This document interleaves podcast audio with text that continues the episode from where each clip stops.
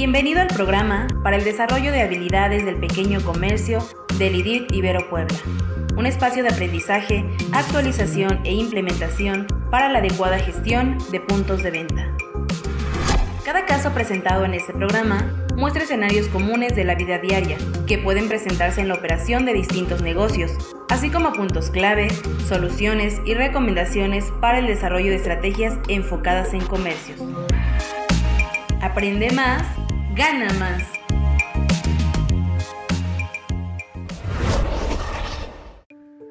A continuación se presenta un caso correspondiente a los empleados y la mejora del desempeño. El título de nuestro caso Branding personal. Proyecta tus fortalezas. Objetivo. Conocer los aspectos más importantes del branding personal y cómo se puede utilizar para proyectar y destacar talentos y fortalezas. Caso. Juan se encuentra dando la inducción a sus empleados para que conozcan la esencia y el corazón ideológico de la empresa y así puedan ponerse la camiseta y entender la filosofía que tanto Juan y Laura están buscando para su tienda. Sin embargo, Juan nota que sus empleados son distintos, cada uno tiene habilidades, conocimientos y aptitudes distintas, además de que cada uno actúa de forma distinta, por lo que él necesita alguna herramienta o algún consejo para enseñar a sus colaboradores a proyectar las fortalezas que tienen y utilizarlas en pro de la tienda. Es por eso que recurre a usted para preguntarle qué puede hacer. ¿usted qué haría? ¿Qué podría hacer usted?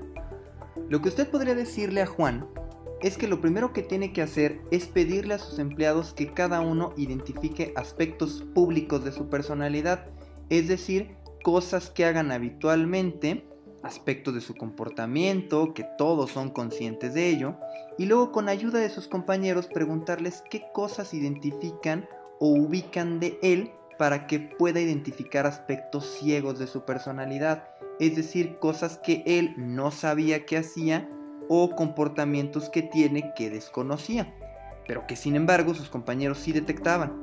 Eso le ayudará a cada empleado a conocerse mejor y que sus compañeros también lo conozcan mejor y se faciliten las relaciones. En segundo lugar, es muy importante que se identifiquen las fortalezas y las debilidades o áreas de oportunidad de cada empleado para que así Juan pueda conocer cosas que hacen bien y qué cosas les cuesta trabajo y así poder aprovechar sus fortalezas y trabajar o formar las debilidades para que el futuro pueda ser más prometedor y que estas debilidades se conviertan en fortalezas. Esto ayudará mucho a que cada empleado se destaque por sus fortalezas y que así se proyecten o sean identificados en el entorno. Por último, es fundamental que definan sus valores y sus talentos natos, para de esta forma poder tener claro cómo les gusta actuar y comportarse, y para qué aspectos o funciones naturalmente tendrán un desempeño sobresaliente. De esta forma, trabajando estas tres dinámicas, cada uno de los empleados podrá conocerse mejor a sí mismos y proyectar sus fortalezas, habilidades, competencias y talentos, para poder buscar reforzar aquello que no hacen tan bien pero que van a trabajar en mejorar todos los días. Gracias. Nos despedimos de este caso deseándoles siempre lo mejor. Le invitamos a participar con nosotros y hacer comunidad mandándonos la solución ¿Qué haría usted? al WhatsApp 2211 83 50 91 o al correo nodo arroba Síguenos también por Facebook, Twitter o LinkedIn.